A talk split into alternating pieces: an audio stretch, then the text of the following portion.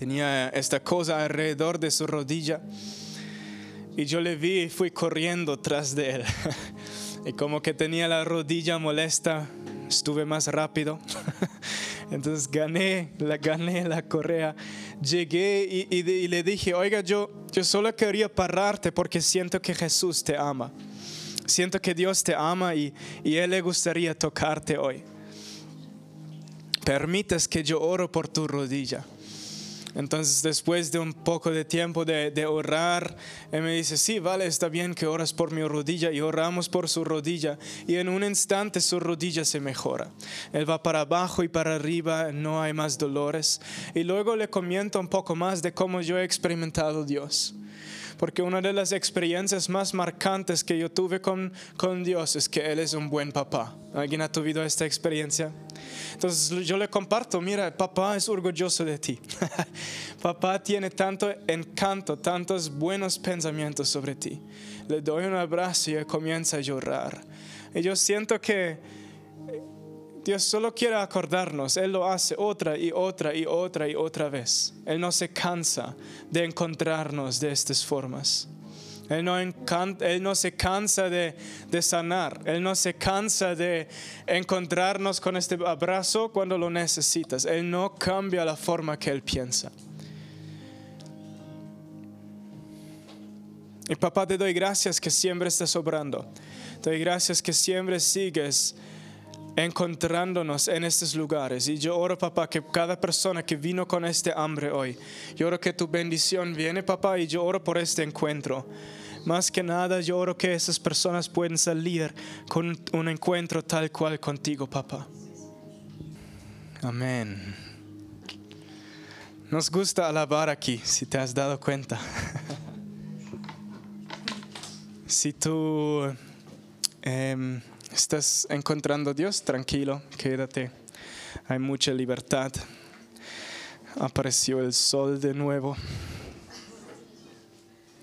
If anyone needs translating into English, there is an app you can download and then uh, you can listen to my wife translating into English. Acabo de decir que los que hablan inglés hay traducción. Hay una aplicación que te puedes bajar, pero eso no sirve mucho explicar en español porque si tú me entiendes ya está. Come on, me encanta ver sus bonitas caras. Qué bueno veros. Algunos he visto esta mañana. Hay un culto a las 11 de la mañana, hay uno en la tarde.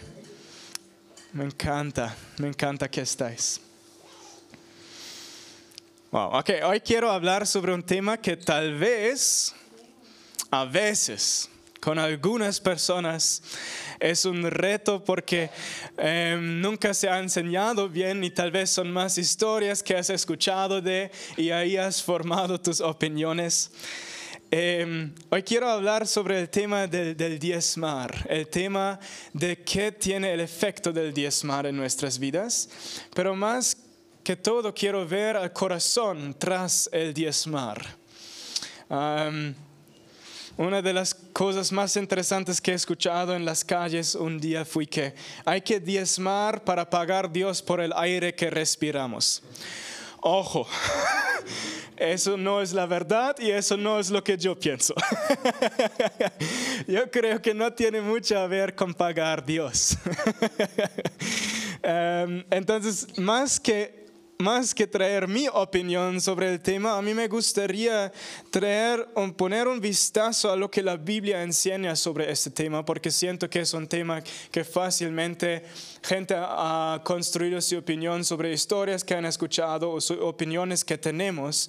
Y yo quiero mirar de dónde viene bíblicamente, qué es la raíz de este tema bíblicamente, qué es la verdad bíblicamente sobre este tema y todo lo demás de lo que no mencionamos, de hecho lo puedes cortar. Ok, espero que lo voy a mencionar todo. no cortas a las buenas cosas, pero algunas de estas cosas o opiniones podemos bajar el enfoque un poco en estas cosas hoy en este día, yo creo. Tú no estás pagando a Dios, tan simple. Am, Dios, no sé qué tu Biblia dice, pero la mía dice que Él creó todo el mundo, ¿cierto? Ok, Él creó todo el mundo, eso incluye todo el oro, todo el, la plata, y los plátanos. Dios crió a todas las cosas de este mundo. Hoy en la mañana me equivoqué con las palabras. Dios crió a todo el mundo y si Dios necesita algo, Él se lo puede crear, ¿cierto?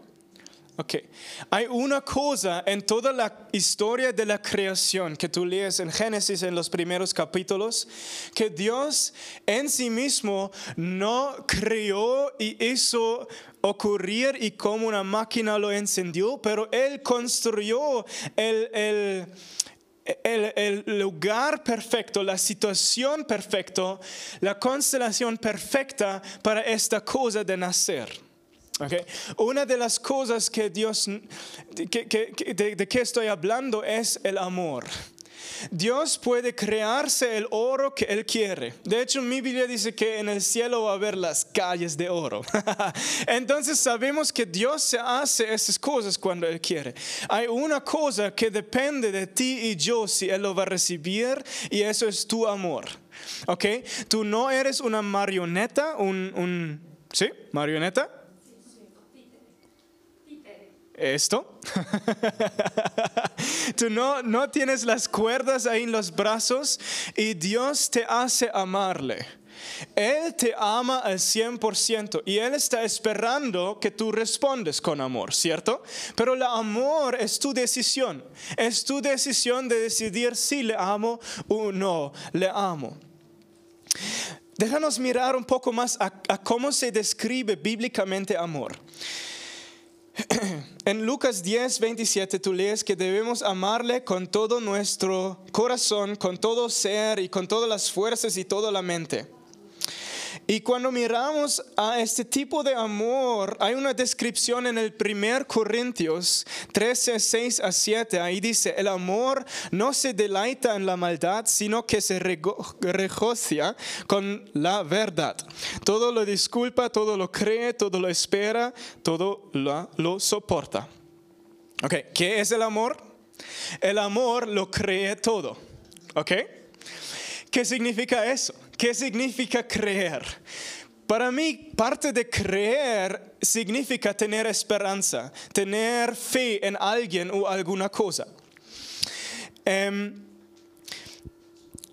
bíblicamente, amor, el uno de los entendimientos de amor es, es que amor lo cree todo.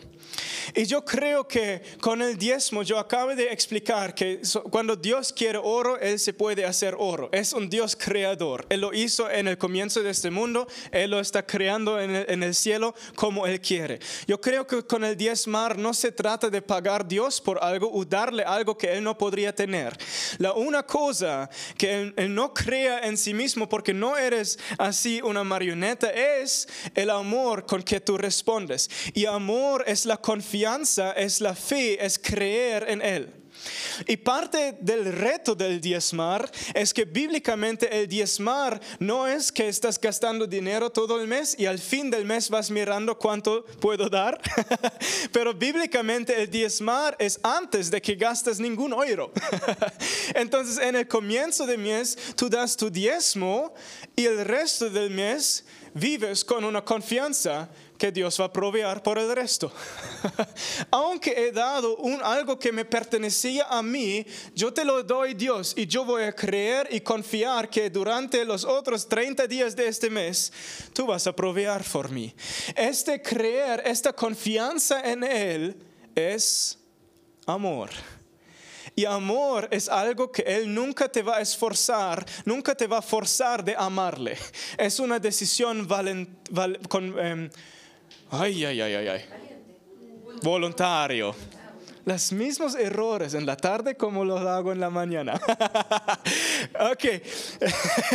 Amor siempre es voluntario. Amor no se puede esforzar. Y eso es lo que quiero mirar en Génesis 4.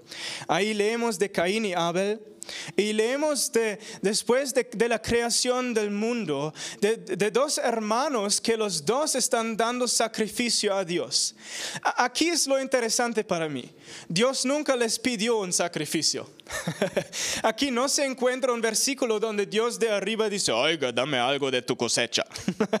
o Él dice, oiga, dame algunos de tus animales. No encuentro este versículo. Entonces yo quiero proponer que el diezmar no tiene que ver con una ley o un mandamiento solo que Dios dice, eso hay que hacer. Pero de hecho, tú lo encuentras en el comienzo de la Biblia, en Génesis em, 4, ahí justo en el comienzo. Yo quiero proponer que el diezmar de hecho tiene que ver con algo en nuestro corazón que amamos de hacer. Lo que ocurre es cuando nosotros escogemos de vivir este estilo de vida, tú estás construyendo una memoria en el cielo. Y el diezmar jamás vas a ganarte algo de Dios. No se trata de ganarte algo, no se trata de esforzar a Dios de hacer alguna cosa. E- Él es el mejor papá de este mundo, no hay que mover su brazo tras la espalda. Pero tú sí construyes una memoria que pone el fundamento sobre cual Dios le encanta mover. A- Aquí es lo que ocurre. Si tú harías preguntas em, por las personas que están diezmando, yo creo que todas personas te pueden contar de cómo Dios ha movido en sus vidas. No es porque tenían que esforzar a Dios de hacerlo, pero es porque este estilo de vida del diezmar cada mes construye memorias en el cielo. Y a Dios le encanta pasar eso y decir, ay, sí es cierto, voy a venir y hacer esta cosa. ¿Cuál es la razón que a veces luchamos con el tema del diezmar? Yo creo que otra vez tiene mucho a ver con nuestros corazones. Yo creo que una de las cosas que nos para mucho es un miedo de no tener suficiente. ¿Sabes qué Mateo 6 dice? Dice, va tras el reino de Dios y Él lo va a proveer todo. Alguien nos preguntó algún día si tenemos el dinero, mi esposa y yo, para tener un hijo. Y dijimos, no lo sé. Pero yo creo que sí. Para mí las decisiones de la vida normalmente no comienzan con un pensar, lo puedo, te- tengo suficientes eh, finanzas para tener hijos, sí o no. Mi decisión es, yo voy con todo lo que tengo, con toda fuerza, con toda energía, yo voy tras el reino de Dios. En mi vida personal lo quiero y en ministerio lo quiero. Entonces eso es el estilo de vida que escogimos. Y parte de este estilo de vida sobre los años han sido varios puntos en nuestra vida con el reto o la pregunta en nuestra mente, oh, no sé cómo eso va a ocurrir. Pero otra y otra y otra vez he visto que Mateo 6 es verdad, donde Él dice, tú vaya tras el reino y yo voy a proveer por ti. Otra y otra y otra. Ahora yo creo que este versículo no solo es por misioneros o pastores que lo hacen al tiempo completo. Tú puedes ir tras el reino de Dios en tu vida. Tú puedes construir el reino de Dios a través de tu vida. Y a lo que tú puedes, tú vas al 100% tras de Él. Y tú vas a ver que Él viene con sus milagros. Tú vas a ver que Él provea. Una de las razones por qué no diezmamos es un miedo a ver si doy mi primer 10%, no sé si voy a tener suficiente después. Y yo quiero propon- proponer la... La problema no es tanto con el diezmar, es más con el miedo que hay en el corazón. Y yo no sé de ti, pero a mí me gusta ser libre de miedo. Entonces, invítale a Dios, invita de darte nueva confianza, invita de mostrar su bondad. Deja tu corazón de ser marcado de cuán bueno Dios es y que Mateo 6 es verdad que cuando tú vas tras su reino, Él va a proveer con lo que tú necesitas. Yo creo que una otra parte es conectado con ese primero, pero tiene a ver con esta confianza que tenemos hacia Él. Ahora, el, el segundo, el tercer par, razón porque a veces no tal vez diezmamos, es que la, la Biblia menciona que gente puede servir a mamón, un espíritu de dinero. ¿ok? Eh, eh, es posible que alguien es gobernado por un control del dinero y por eso no estamos viviendo el diezmar. ¿Cómo se vea eso? Yo creo que se vea de dos formas. Yo creo que el dinero puede tener control sobre nosotros en dos formas. El uno es que uno puede tener demasiado dinero a no manejarlo muy bien y estar controlado por querer y necesitar más dinero. Pero el otro, de hecho, es cuando no tenemos nada.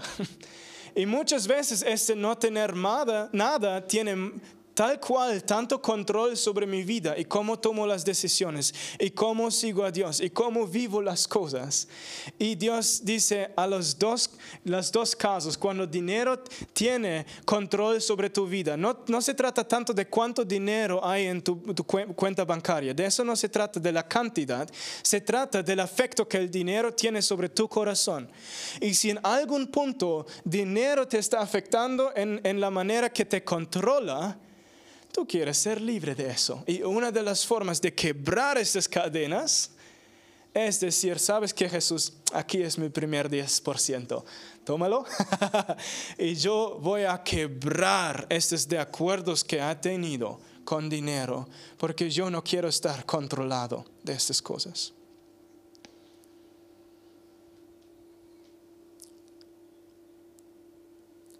Yo creo que una otra cosa puede ser, una otra razón por qué gente tal vez no diezma es que históricamente en la iglesia sí ha, ocurrido que gente no ha tratado el dinero muy bien.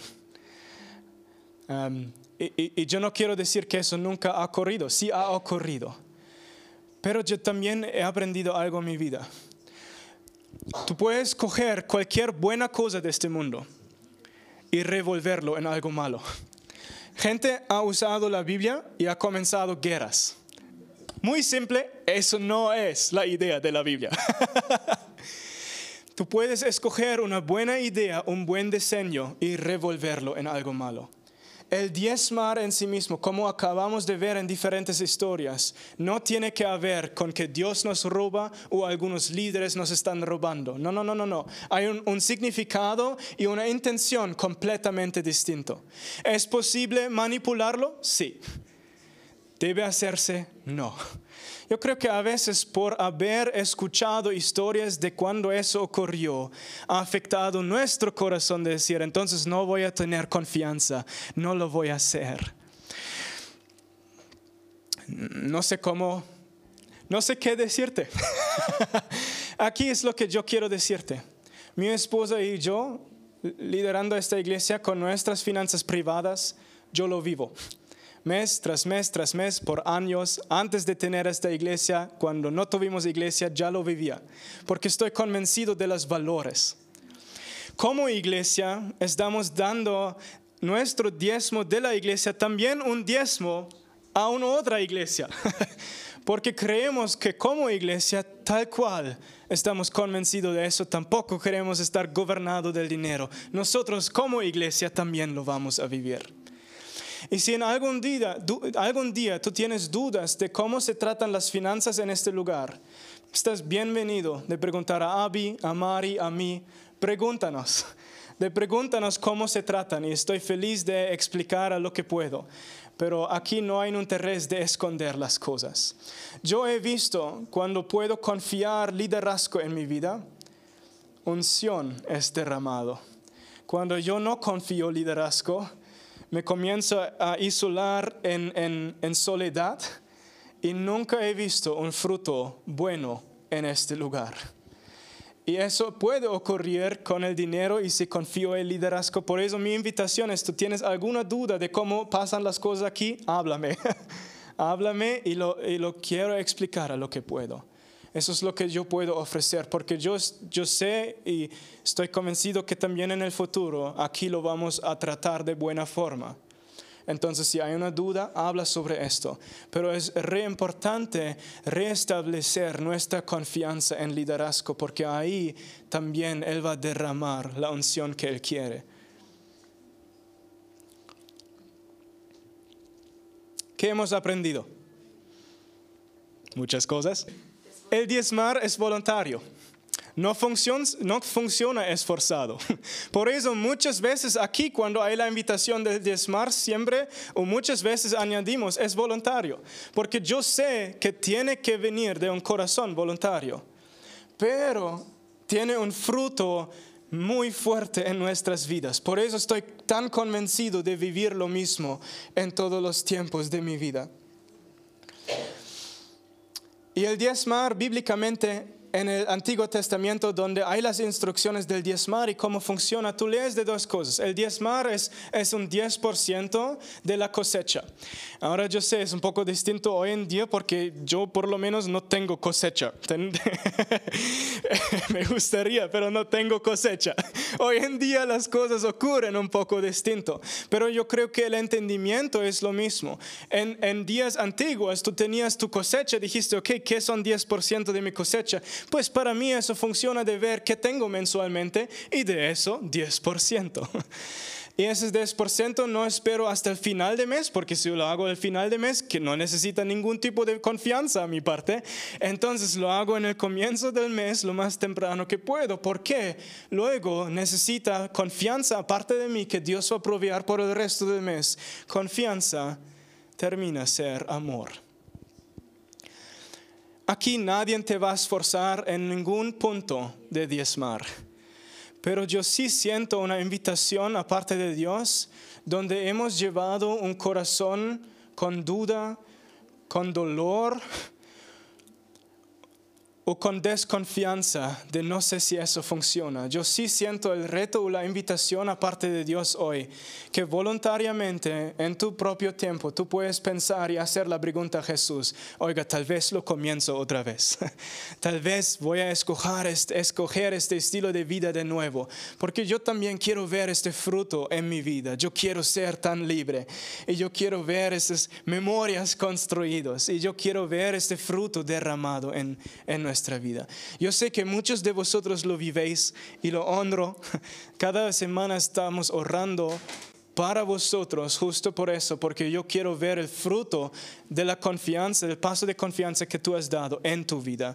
Pero si tú dices, oiga, yo no, nunca lo he hecho o por mucho tiempo no lo he hecho por cualquier razón, si hay todavía preguntas sobre eso, ¿por qué no lo llevas a tu grupo de vida?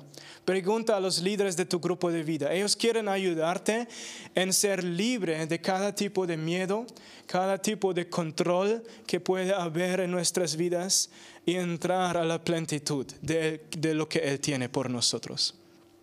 ¿Estás conmigo? All right. Oramos. Papá, gracias por esta eh, oportunidad tan increíble. Papá, gracias por hacernos libre de todo control. y papá, lloro que tú haces esto una casa donde la revelación sigue fluyendo y fluyendo y fluyendo. Te doy gracias por esta oportunidad de hacerlo de una forma tan sencilla con nuestro dinero. Y papá, yo oro que tú guardas la libertad que hay en asunto de este tema. Y yo oro que tú mueves en nuestros corazones de realmente darle todo y ver este fruto en nuestras vidas, Jesús. Y por las personas que han vivido este estilo de vida fielmente, yo oro, papá, que en esta semana nuevos milagros van a ocurrir. Yo oro que milagros en sus trabajos de promoción, de, de, regalos, de favor, yo oro que las puertas de cielos abren sobre estas personas y que tú derramas este fruto que tú has prometido, papá. Yo oro que en esta temporada Va a ser más temprano. Yo oro que estos regalos, estos milagros van a ocurrir. Y te doy gracias por donde tú lo has hecho, papá. Te doy gracias que es una cooperación contigo. Gracias que tú tienes un buen, un buen interés en nosotros. Que todo lo que tú dices es por amor por nosotros. Guárdalo, Jesús. Amén.